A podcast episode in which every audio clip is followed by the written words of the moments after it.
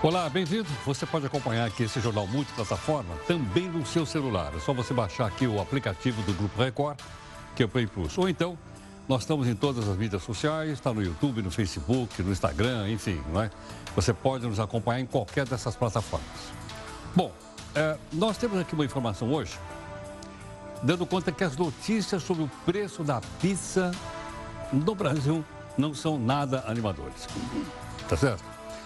O Faísca, que é o anti-herói aqui do Jornal da Record News, vai desistir por causa do preço do trigo de abrir uma pizzaria. Ele está absolutamente perdendo dinheiro, segundo ele diz aqui. É que ele soube que por causa do dólar, o trigo vai subir de preço. E subir lá fora é capaz de subir aqui dentro. E ele diz assim, como é que ele vai manter toda aquela bancada né, do PGG, Partido dos Gatos Gatunos, alimentada na pizzaria dele? O Faísca decidiu o seguinte, ele vai para a Argentina falar com os hermanos que são os principais fornecedores de trigo para a Gasolândia. Na sua opinião, você já pensou sobre o seguinte, por que, que o Brasil não produz trigo para o seu próprio consumo? Tem ideia de que isso acontece? Você participa conosco, pode mandar aqui o seu comentário no nosso zap, que é 11 São Paulo, 942-128-782. O nosso portal r7.com traz ainda uma reportagem aqui a respeito das barbaridades acontecidas em Paraisópolis. A Unicef pede urgência nas investigações da morte e citou direitos garantidos aos jovens, adolescentes e crianças brasileiras e pediu apurações do episódio e os responsáveis pela tragédia. Aqui então a reportagem no nosso portal. Veja também outras notícias importantes para você entender em que país você vive. Renan Calheiro se torna réu na Lava Jato, é, mas ele tem foro privilegiado.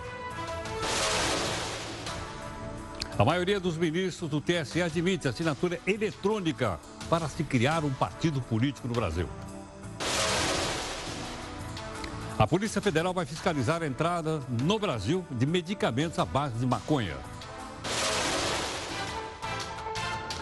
A Anvisa libera produtos à base de maconha para venda nas farmácias, mas proíbe o cultivo das plantas. Afinal, para que servem esses medicamentos? O nosso convidado vai explicar. PM suspeito de matar a menina Agatha é denunciado pelo Ministério Público do Rio de Janeiro. Uma proposta no Congresso Nacional restaura a doação de órgãos presumida. Quem não quiser doar tem que deixar isso claro em algum documento oficial de identificação. O nosso convidado vai explicar. Na sua opinião, isso é invasão ou não de privacidade? O que, é você pensa disso?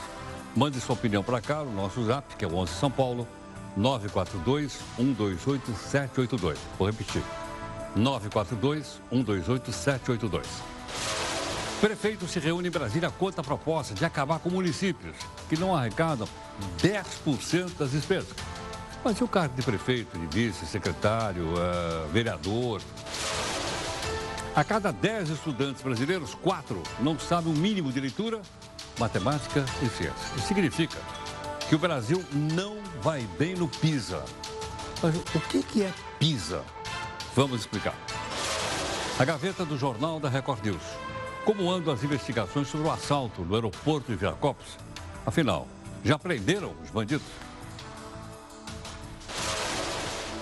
O ministro Sérgio Moro participa nesta quarta de debate no Senado sobre prisão logo após a condenação em segunda instância. Veja aí a nossa imagem do dia. É esse cachorrinho que foi flagrado aprontando todas. Ele foi filmado por uma câmera instalada pela dona dele.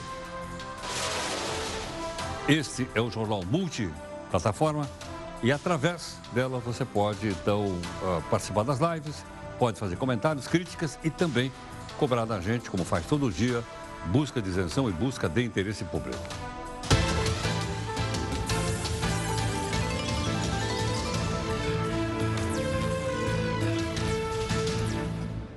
E olha, todo dia tem também uma reunião de pauta. Tem às 6h15, você pode acompanhar todos os dias. Na reunião de pauta hoje, aqui no nosso estúdio, no R7.com, a presença então da Jéssica e também da Júlia, comentando os assuntos que nós estamos desenvolvendo agora à noite, ok? Comentários seus. É melhor na hashtag JRNews, fica mais fácil para a gente poder acompanhar. Bom, todo dia o jornal tem um desafio diferente. E hoje nós também temos. Aliás, esse eu não conhecia, foi o Eufrides que separou para a gente aqui. É de um escritor português do século XIX, chamado Wesley Queiroz, que todo mundo conhece. Ele diz assim, olha, a imprensa é composta de duas ordens de periódicos. Periódicos de jornais ou revistas. Os noticiosos e os políticos. Olha a diferença que ele faz. Vou repetir. A imprensa é composta de duas ordens de periódicos. Os noticiosos e os políticos. Né?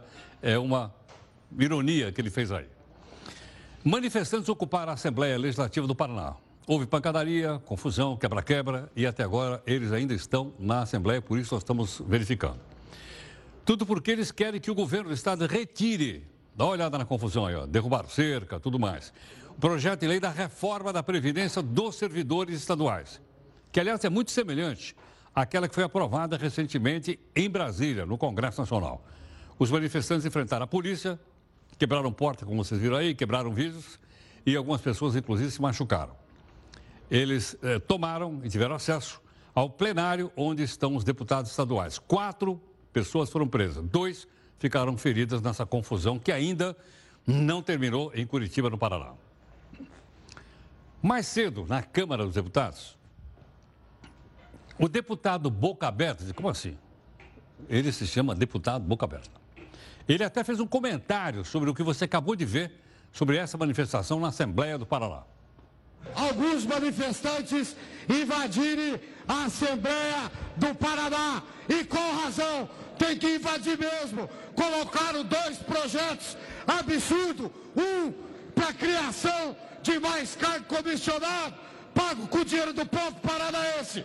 Outro projeto que pega a sobra do repasse do governo estadual, os deputados desavergonhados do Paraná, inclusive a mesa diretora quer reter esse dinheiro e não devolver para o governo do Estado. Lá vem a cara, senhores deputados estaduais. Esse é, discurso foi feito agora à tarde, lá na Câmara dos Deputados, comentando o que você viu agora há pouquinho aqui.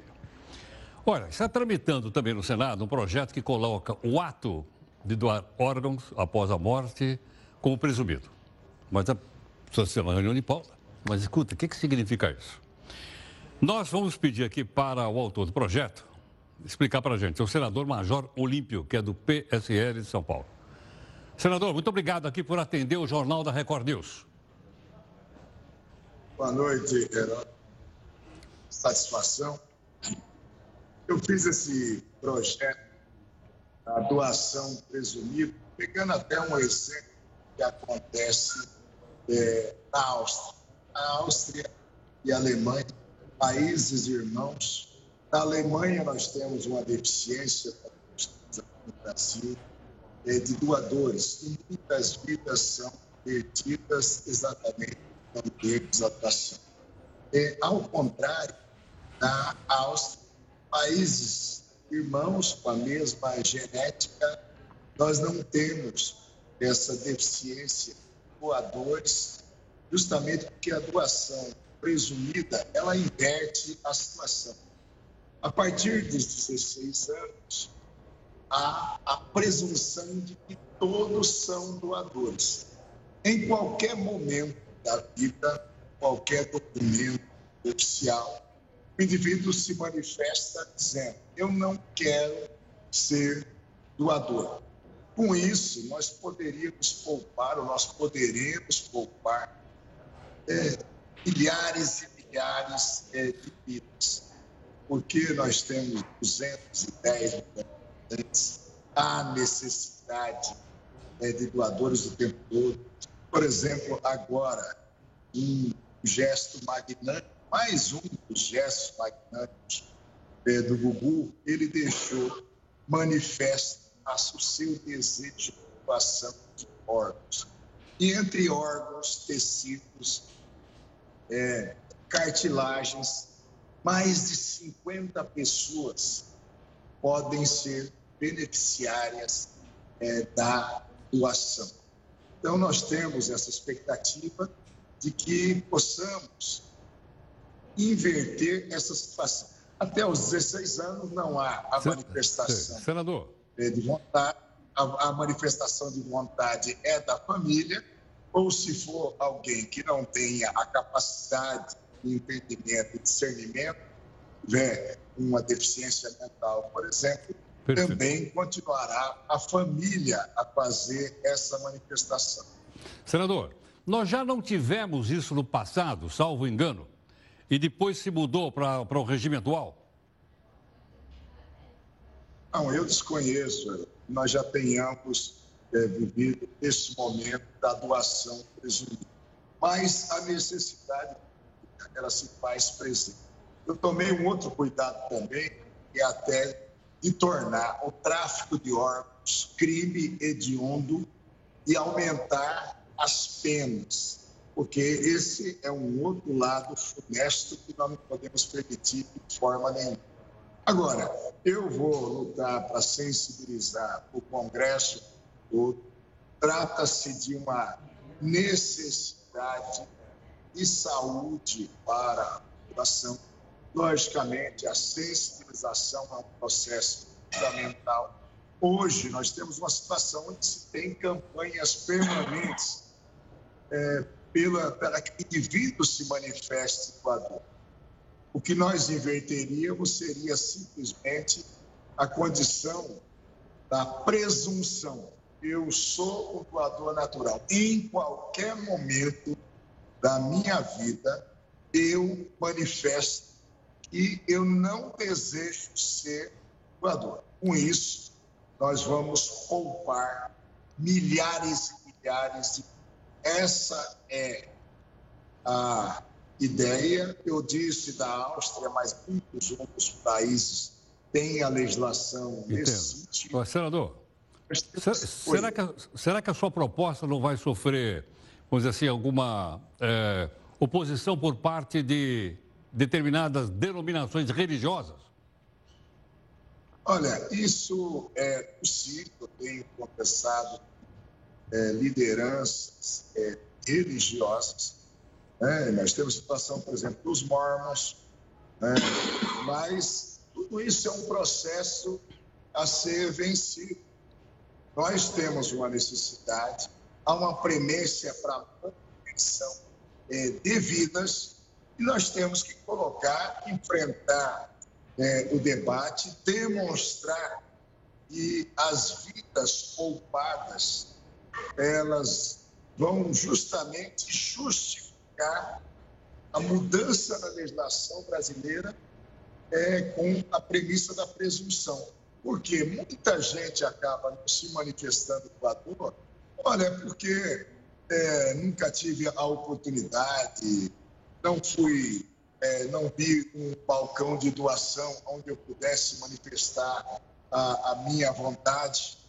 Então, por mais que nós possamos ter dificuldades, você citou a propriedade é, algumas denominações religiosas. Nós queremos fazer esse debate, não é o império do Estado determinando nada, fica a livre manifestação de vontade. Mas a presunção é que nós nascemos é, doadores. Lembrando, para cada indivíduo é possível se fazer doação Entendo. de órgãos, tecidos e cartilagens para 50 pessoas. Perfeito. Senador, muito obrigado aqui pela gentileza por atender aqui o Jornal da Record News. Muito obrigado. Um abraço, muito obrigado. Muito obrigado. Conosco o senador Major Olímpia, do PSL de São Paulo, é autor então do projeto. Então, de doação presumida, ou seja, se eu não me manifestar, eu posso ter meus órgãos retirados e, logicamente, transplantar para as pessoas que precisam. Atualmente, a família tem que autorizar, né? Seria, então, uma, como é que eu vou dizer para você? Seria uma inversão, como ele acabou de explicar aqui agora. Agora, isso, logicamente, mexe com as pessoas. Cada um de nós tem já opinião formada sobre isso. Gostaria até que você opinasse sobre esse assunto. Para isso, nós vamos para a primeira live aqui no jornal. Vamos lá.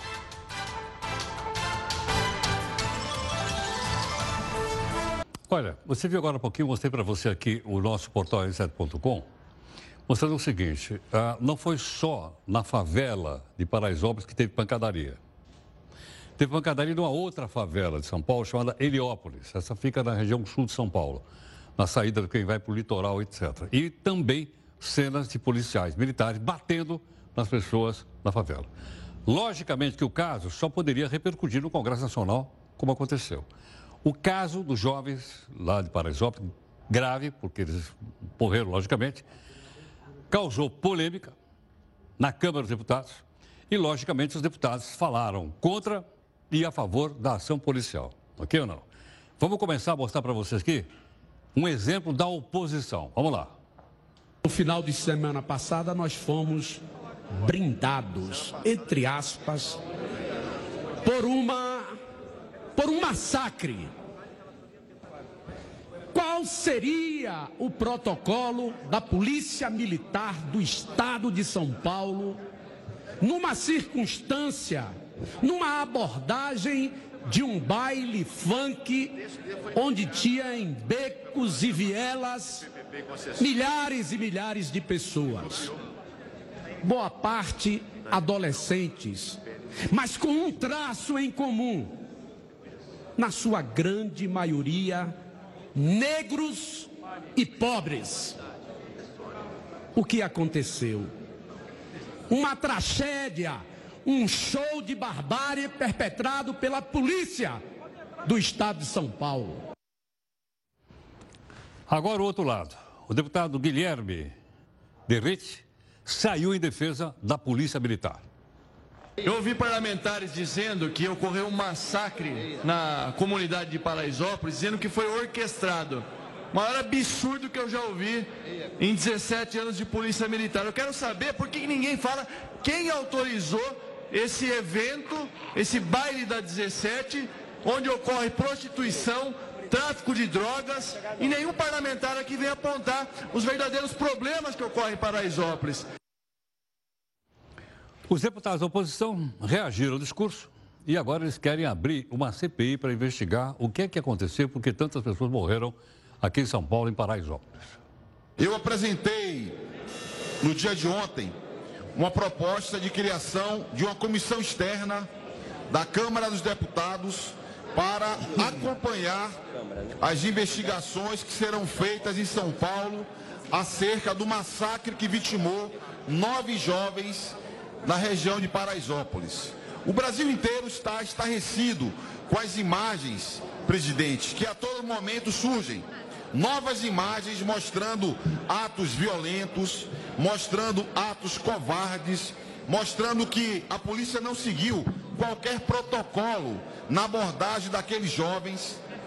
E a causa foi, a consequência, melhor dizendo, a consequência foi nove mortes.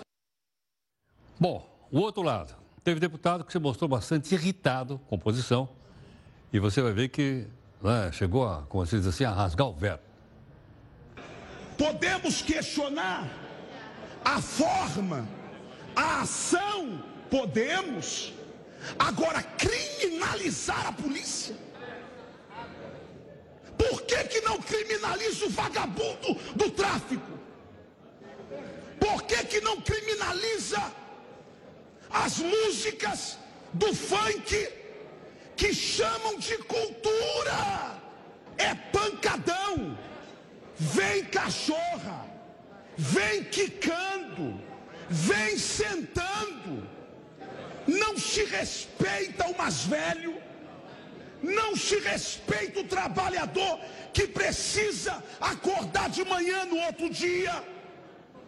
As drogas rolam liberadamente. É uma sacanagem a céu aberto. E aí agora, os traficantes, apoiados pela esquerda, querem que a gente engula de que polícia não pode invadir baile funk. Está aí um lado, está aí outro lado. Agora você, então, faz a sua própria avaliação do que você acompanhou aqui, tudo bem?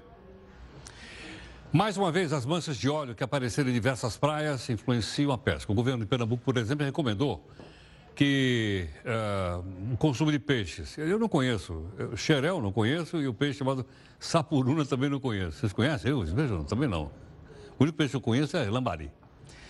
Brincadeira. Já o camarão, camarão, marisco, ostra, além de outras 12 espécies, foram liberados pelo governo dizendo que não tem perigo. A informação foi dada após o resultado das primeiras análises feitas em 18 espécies de produtos do mar. Os estudos estão sendo realizados pela PUC do Rio de Janeiro. De acordo com o governo de Pernambuco, o que foi concluído até o momento é que foram detectados níveis de toxicidades acima dos permitidos pela saúde pública, ok? Por esse motivo, os tais peixes foram proibidos. O Brasil é um grande produtor de soja, de milho, de sorgo, mas importa trigo. Nossa produção não chega nem perto da quantidade de trigo que a gente consome. Então, por que, que isso aqui acontece? Vamos descobrir aqui no texto da Camila Negrão. O Brasil consome 11 milhões de toneladas de trigo por ano. E será que a produção feita aqui no Brasil dá conta? Segundo a Companhia Nacional de Abastecimento, o país produz cerca de 5 milhões de toneladas anualmente. Ou seja, menos da metade que o consumo. E a conta não fecha. E de onde vem o resto desse trigo? Dados da Secretaria do Comércio Exterior apontam que entre 1997 e 2017, quase 80% do cereal importado veio da Argentina. Além do fator quantidade, a qualidade do trigo brasileiro também deve ser levada em consideração. Apenas 30% do cereal brasileiro serve para a produção de pães. A maioria da produção vai para outras farinhas, como as de bolos. Parabéns para você nessa data querida. Mas por que isso acaba acontecendo? A concentração de glúten no trigo brasileiro é considerada pequena, isso em comparação com o cereal produzido nos outros países. Isso significa que, mesmo que a produção aumentasse, o Brasil ainda precisaria buscar o produto lá fora. Imagine como ficaria a macarronada da mama. E qual é o problema? O trigo é uma commodity. Espera aí, não precisa franzir a sua testa, não. A gente já vai explicar. Eu não aguento essa cara, minha mãe. As commodities são matérias-primas essenciais com baixo nível de industrialização. Quer exemplos disso? Além do trigo, tem o petróleo, o café e o etanol, que são considerados commodities. Esses produtos são necessários para nossa sobrevivência e também o desenvolvimento do país. Por isso, os preços deles são negociados em escala global. Traduzindo, o trigo, assim como as outras commodities, são negociados em dólar. Uau! Quando a moeda americana está em baixa, o preço cai. E quando o dólar sobe, os preços dos commodities vão junto. Calma, a alta do dólar não precisa ser motivo de pânico. E você aí de casa nem precisa sair correndo para estocar pão e massa.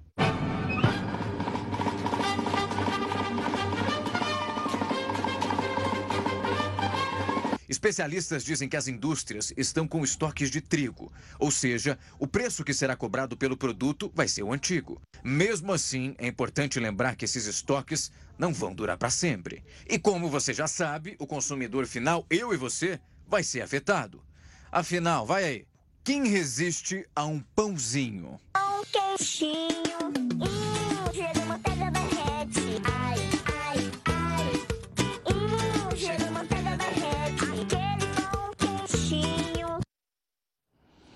Olha, para a gente entender bem essa questão da chamada cadeia né, de- do, do trigo, o Eduardo Ascente, que é superintendente da Associação Brasileira da Indústria do Trigo, gentilmente está aqui conosco para participar do jornal.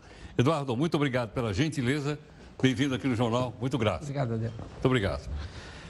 Eduardo, as pessoas estão preocupadas, logicamente, é o seguinte: será que vai subir o preço da tonelada? Só para ter uma ideia, quanto custa uma tonelada de trigo, para ter uma ideia?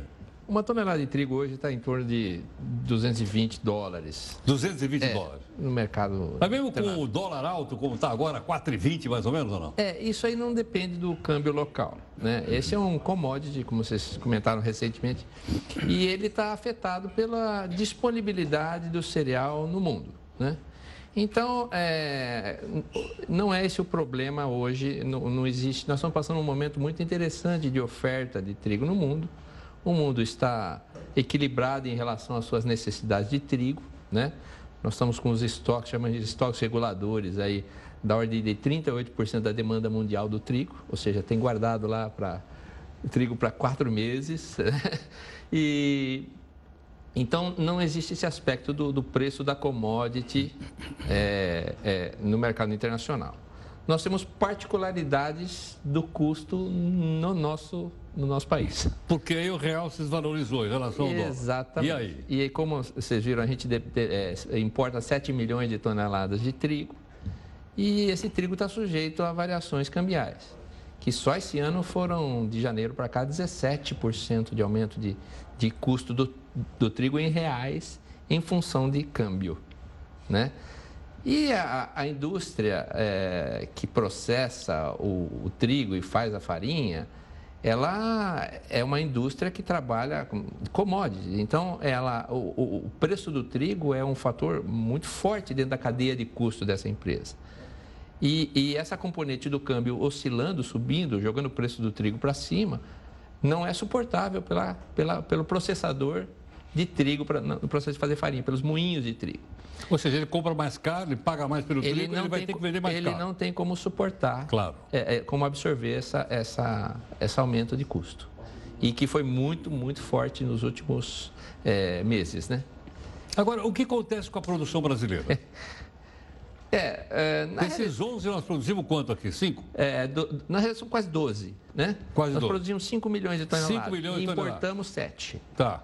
É. Esses 5 milhões é principalmente Rio Grande do Sul? É, é, Paraná é o maior estado, maior, ma- maior estado é, produtor de trigo no Brasil e Rio Grande do Sul. Os dois juntos é, produzem na, na, na casa dos 80% do trigo. Existe uma expansão de trigo interessante no Brasil, né? É, pelo Cerrado brasileiro, um trigo novo, de excelente qualidade, ainda em proporções pequenas, perto do consumo, mas que está tá, tá crescendo no Tá Brasil. crescendo. Está crescendo, está crescendo. Então, É, mas ainda é, é muito, é muito discreta, assim, perto da nossa necessidade. Nós dependemos ainda muito do trigo importado. Agora, é, problemas internos também mexem com o preço do, do- do trigo? É, o, o trigo, eu sou apaixonado por trigo, né? Já- minha vida toda foi em cima dessa, dessa, dessa commodity aí. Trigo é uma semente, né? Na- Que na- vem lá desde, É. desde o Egito Antigo. Isso, é o primeiro cereal que o ser humano já, já trabalhou. É- é, monta de 10 mil anos atrás, a primeira vez que o homem é, é, manuseou trigo para alimentação. E ele é uma, naturalmente ele é uma semente. E como semente, né, é, a função de uma semente é gerar uma nova, gerar uma nova planta. E o trigo, ele vai gerar uma nova planta numa condição bem particular. Quando tem uma certa quantidade de umidade, em torno de 14%, 14,5%, e 28 graus de temperatura. Ora, essa condição para um país como o nosso é bem, bem típica. O trigo, normalmente, na agricultura, lá está com 15%, 16%. E 28 graus de temperatura é o nosso, nosso, nosso clima tropical. Então, é, é muito comum, quando você vai colher o trigo, chover em cima dele. E aí? E aí ele entra em processo de germinação, que a gente chama. Ele começa a brotar, é isso? Não, ele não chega a brotar, Ah. mas, é, você não vai ver a, a brotar, mas a- dentro do grãozinho Ah. começa uma, reação- uma quantidade de reações químicas Ah. que vão consumir uma coisa que o trigo tem que é essencial para tudo que ele vai fazer, que é o tal da- do glúten. Glúten? É, a proteína que dá dentro do, do- do- do trigo, Ah. quando misturada com água, ela forma o glúten. O glúten é essencial para dar formato aos alimentos. O trigo, vou falar uma coisa interessante, é o único cereal da humanidade Ah. que permite dar formato aos produtos por causa da existência do glúten ali dentro. Então, Ah, com é. trigo você faz um pão, com trigo você faz uma massa, com trigo você faz um biscoito, você faz uma pizza, ou seja, você Por causa da existência do por, glúten? por causa da existência do glúten. Caramba. É, ele é que permite dar forma aos, aos, aos alimentos. Então, é, como foi- mais uma vez, eu sou apaixonado por isso aí. O trigo e a arte, existe uma, uma, uma, uma, uma, Uma ligação. uma ligação íntima, né? Porque E- ele ah. permite criar. Né? Então você vai, quantos tipos de pães existem? Ah. Né? Então, o pão você consegue fazer pães das mais variadas formas e texturas. Né? Então, tudo isso aí por causa da, da- da- da- dessa, do glúten Agora, que está ali dentro. há competição de preço de trigo, de pãozinho ou não? É, ou, sei lá, o custo, como o quilo da farinha custa igual para todo mundo. É. O consumidor. O que aconteceu no, no- no Brasil, nós- se você observar 10 anos atrás, alguns pães você não via no mercado, né? Então, o, o brasileiro está numa, numa- numa fase crescente rápida de reconhecer variedades de pães diferentes. Então, a- a- a- alguns anos atrás, você não achava uma série de pães que hoje se acha no É mercado. verdade. É. Então, é, nós estamos desenvolvendo a cadeia de pães no Brasil, né? Isso aí é bom para o Porque mercado. ela se diversificou muito. Isso, nós éramos Não é mais só aquele pãozinho francês. isso, isso. Hoje nós estamos descobrindo, né? Com o pessoal vai viajar para o exterior, começa a provar os pães que tem lá, lá fora tal, e fala, opa, eu quero isso aqui no Brasil também. E as padarias estão descobrindo isso aí, estão agregando valor aos seus produtos. Para isso precisa de trigos qualificados, ok? Porque cada trigo permite um produto diferente em função do tipo de glúten que ele tem lá dentro, ok? E tecnologia de fazer pães, ok? Agora, desde quando o pãozinho começou a ser vendido por quilo? Porque eu, antigamente, eu sou muito antigo, a gente comprava por unidade. Quero Sim. meia dúzia de pãozinho. É, isso É, hoje você vai e o pessoal pesa o pãozinho, não é, É. isso? Ou o pão qualquer. É. É, é, isso foi uma mudança de, de- de legislação para proteger o, o consumo, né? Porque o- havia flutuação de, de- de peso do, do pão né, no mercado. Então, para acabar com esse negócio de, de um pão pesa 50, 55, 45 gramas, então vamos fazer por, por, por, Por quilo. quilo. No, no sentido de, de preservar o direito do consumidor, foi uma medida interessante. Bom, interessante. não vai faltar trigo. De forma Não vai nenhuma. faltar pão. De forma nenhuma. O preço pode ser mais para cima, mais para baixo, dependendo de- da relação do real em relação ao dólar. O dólar. É, não é isso? E mais alguns aspectos. Por exemplo, é, particularmente nesse momento, nós estamos sofrendo algumas outras é, interferências além do câmbio. Qual? É, por exemplo, está tendo muita chuva. na- na- nós estamos em época de colheita, né? É, até recentemente, em eh, novembro, no, no- no sul do Brasil. E a chuva caiu muito forte em cima do trigo. Isso aí cai os rendimentos do- do- da produção do- do trigo. Então, nós temos problema de produção local. Então, nós dependemos mais ainda de importação de trigos. Isso aí é, é- é uma cadeia é, interligada de custos, né? Então, então acho bom a gente não brigar com os irmãos, né? Não, não é. É melhor a gente fazer amizade com os irmãos. É, esse, esse é um aspecto importante. Eles são nossos é, maior, ma- maiores fornecedores. né? E nós somos os maiores compradores deles. Isso, isso. E tem que tratar bem nós, nós somos fregueses deles. Exatamente. É, é, é um dos maiores é, é, é, elementos de compra da Argentina para o Brasil, é o trigo, né? Perfeito. É, ele participa muito na, na, na cadeia econômica da Argentina. Da Argentina. É, muito- nós somos importantes para eles. Eduardo, muito obrigado pela gentileza. Eu que agradeço. Dá para perceber que você é apaixonado pelo Ah, trigo mesmo. Muito obrigado. Muito obrigado. Gentilmente conosco, Eduardo Ascenso, superintendente da Associação Brasileira da Indústria do Trigo. não é? E tem até aquela frase que de vez em quando a gente conta aqui para você, do Mark Twain. Lembra ou não? O que é jornalismo? Jornalismo é separar o joio do trigo e publicar o joio. Não, não. Um dia ainda vou perguntar para ele o que é essa história de joio. Ok? Mas como você opina aqui no jornal, vamos para a nossa segunda live.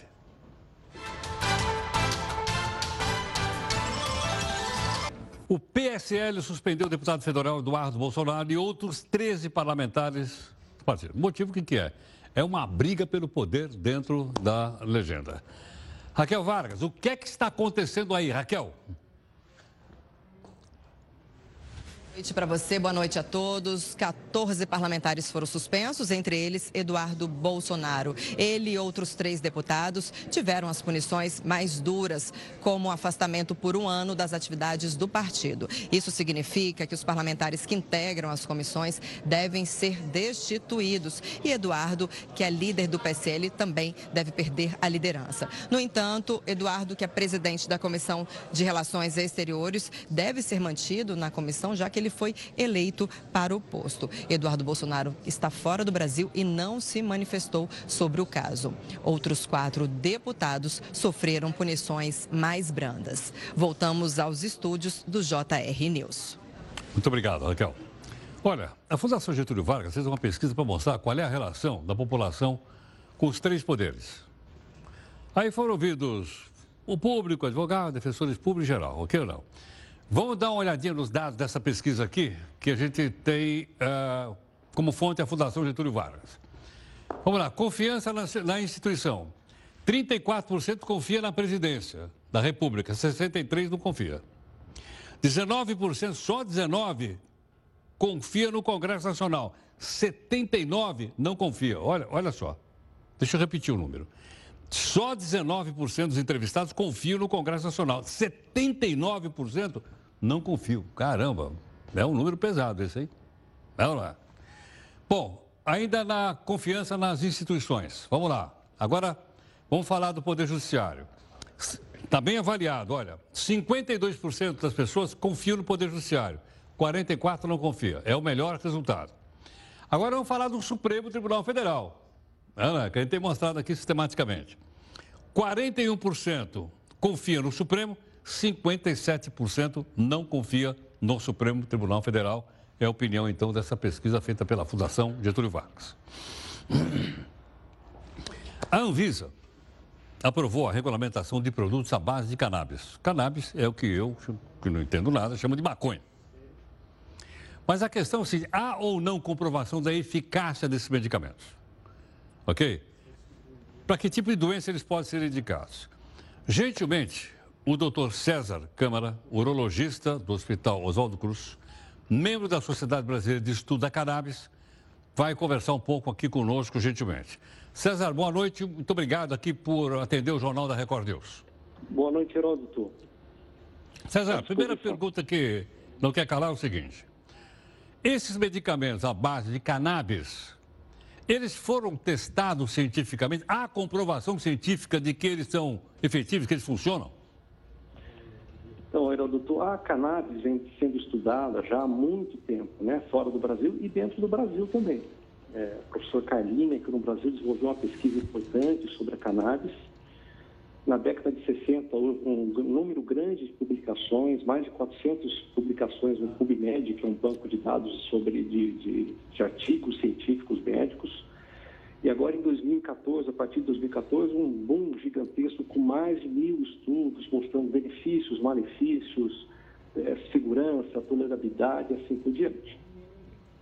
É, a grande questão é que esses estudos, a maior parte deles, somente é, antes de 2010, antes de 2000, eles foram realizados com respeito a cannabis, né? a cannabis de rua, a cannabis fumada, pesquisando vícios, problemas que, elas podem, que ela pode trazer. Né? A cannabis realmente é, pode, pode ser uma tragédia, principalmente quando ela é utilizada por adolescentes, adultos jovens, no período de formação do cérebro, com problemas é, importantíssimos com déficit de aprendizagem, é, DPOC, provável aumento de risco de esquizofrenia e assim por diante. A cannabis medicinal, por outro lado, ela não, ela não tem relação com essa cannabis da rua, com essa cannabis que a gente escuta falar, da maconha. A maior parte dos pacientes que se beneficiam da cannabis medicinal, na verdade, se beneficiam de uma planta que produz uma quantidade muito pequena do THC, o THC é a substância da cannabis que gera todos esses problemas, né? É, a cannabis medicinal, na maior parte das vezes, quando a gente está falando de cannabis medicinal, nós estamos falando do cânhamo ou então do THC isolado. Óbvio que existe uma discussão se os pacientes podem plantar e utilizar, mas isso foge muito do enfoque medicinal, do enfoque médico, de estudo, de pesquisa que se desenvolveu ao longo de tantas décadas. Agora, César, os laboratórios, então, aqui no Brasil, poderão importar a matéria-prima que tem como base a cannabis e produzir o medicamento aqui, é isso?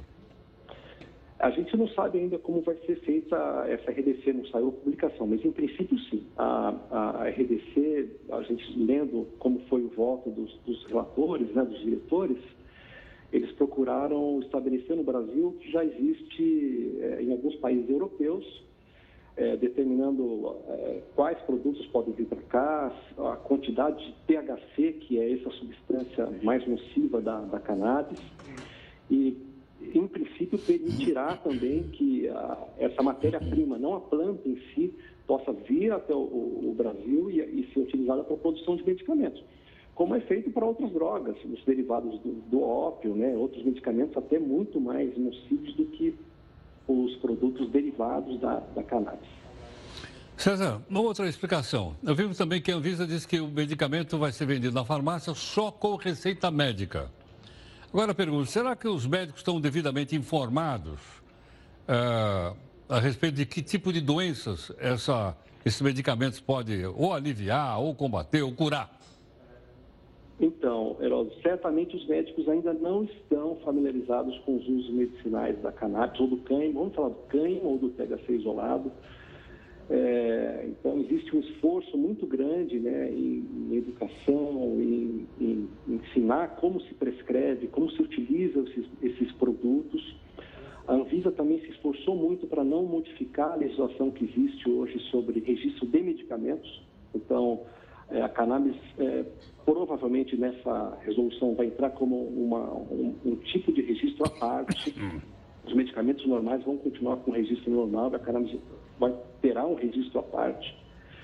E os médicos precisam ser educados e treinados e ter essa ideia desvinculada da cannabis da rua, que não tem praticamente nada a ver com, a, com o uso medicinal do cânhamo ou do THC isolado. Perfeitamente. É, em, em, em, questão de, de medicamentos, de tratamentos, Heródoto, a gente não existe uma padronização no Brasil do que pode, o que não pode ser prescrito. Isso nem deve existir, né? O uso tem que ser regulado pela ciência, pelo que existe de publicação. Então, é, se a gente pegar países como Canadá ou Inglaterra, no Canadá, por exemplo, é utilizado para mais de 31 doenças, no, na Inglaterra para mais de 12 patologias. E eu posso citar estudos importantes, é, duplos cegos, randomizados, né, relacionados ao tratamento da ansiedade, tratamento da epilepsia, de neuroproteção, isso recente agora publicado numa revista importantíssima chamada Stroke, mostrou que os canabinoides podem proteger o cérebro depois de um derrame, né, ou acidente vascular cerebral. É, tratamento da ansiedade crônica também, insônia e da dor. Então, é, a medicina canabinoide, ela não cura nada, ela não, não, cura uma doença, mas ela trata os sintomas, sintomas então. importantes em pacientes muitas vezes graves, por exemplo, os oncológicos. Perfeito. César, muito obrigado pela sua gentileza. Eu que agradeço. Boa noite. Boa noite, muito obrigado. Doutor César Câmara, urologista do Hospital Oswaldo Cruz, nos ajudando a entender, então, uh, esse medicamento que tem como base a cannabis. É? Que ele diz que essa planta não é aquela mesma que a gente ou não tem aquela mesma quantidade do tal do THC, é? que tem, por exemplo, as outras que a gente popularmente chama de maconhas. Uma coisa e outra coisa. Bom, vamos a mais uma live do jornal. Você pode usar aqui o nosso Zap Zap para fazer comentários. Ok, não? Então vamos para a terceira live.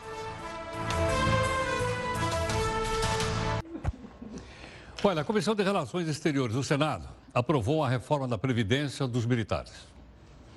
O próximo passo é o plenário do Senado.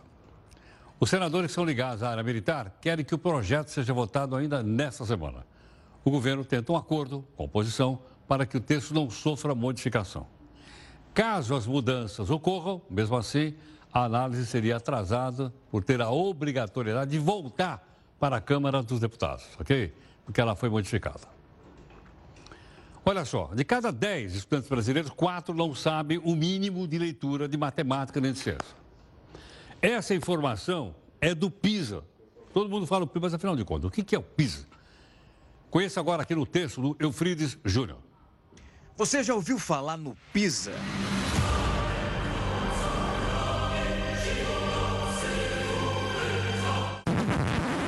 Não é Pisa, na Itália, famosa, essa torre aí, ó.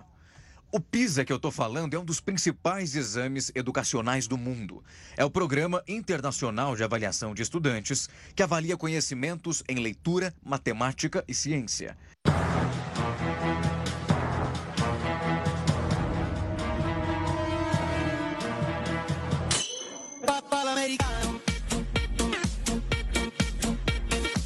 A prova é feita a cada três anos, desde o ano 2000. Avalia competências de estudantes de 15 anos em 79 países. E é organizada pela OCDE, a organização que reúne os países desenvolvidos. Cada país tem um responsável local. No Brasil é o INEP, o Instituto de Pesquisa do Ministério da Educação. Os resultados do ano passado foram divulgados nesta terça-feira e acabaram chamando atenção. Isso porque o Brasil sempre fica nas últimas colocações. Estudou bastante? Ah, estudei. Estudei principalmente trigonometria. Na categoria leitura, por exemplo, o Brasil fica bem longe de países como China, Singapura e Estônia.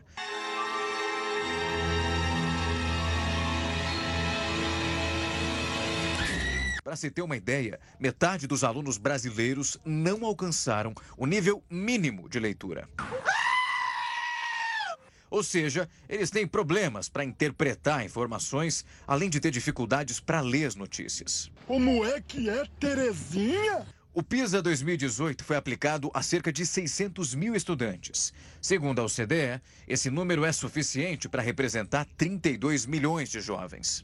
No Brasil, mais de 10.600 alunos fizeram o teste no ano passado. Essa prova é conhecida por não ser conteudista, ou seja, cobra pouca memorização.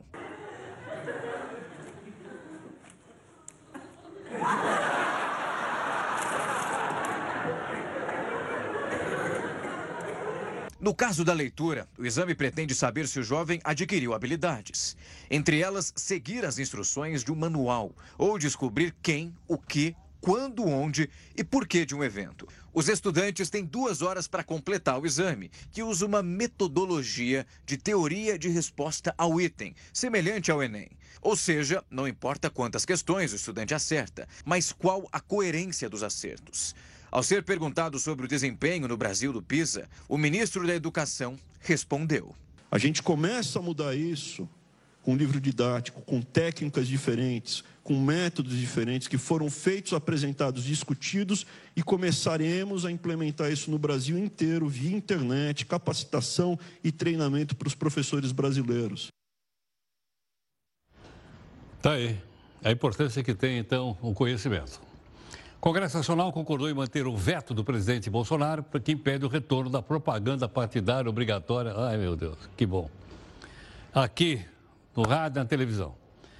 Ok, então a propaganda não vai voltar. A propaganda de partido, propaganda eleitoral vai ter. O argumento é que com o fim da propaganda, a grana destinada a elas diminuiria o impacto no, no fundão, de onde sai do nosso bolso o dinheiro para a campanha eleitoral e também para os partidos né, os veículos de comunicação. Tudo bem? Obrigado aqui pela sua participação conosco, em nome da nossa equipe e técnico jornalista. A gente tem a live aqui para você acompanhar, tem já já. O hoje, encerramento mostra um carro sendo invadido na Califórnia. Presta atenção quem é que vai invadir esse carro aqui. Vamos lá. Olha ele. Dirigindo meu carro, dirigindo meu carro, eu vou à praia dirigindo meu carro. Sinal vermelho parou. Como é que faz a buzina, hein, gente? Então vamos cantar? Bi, bi, bi. Bi,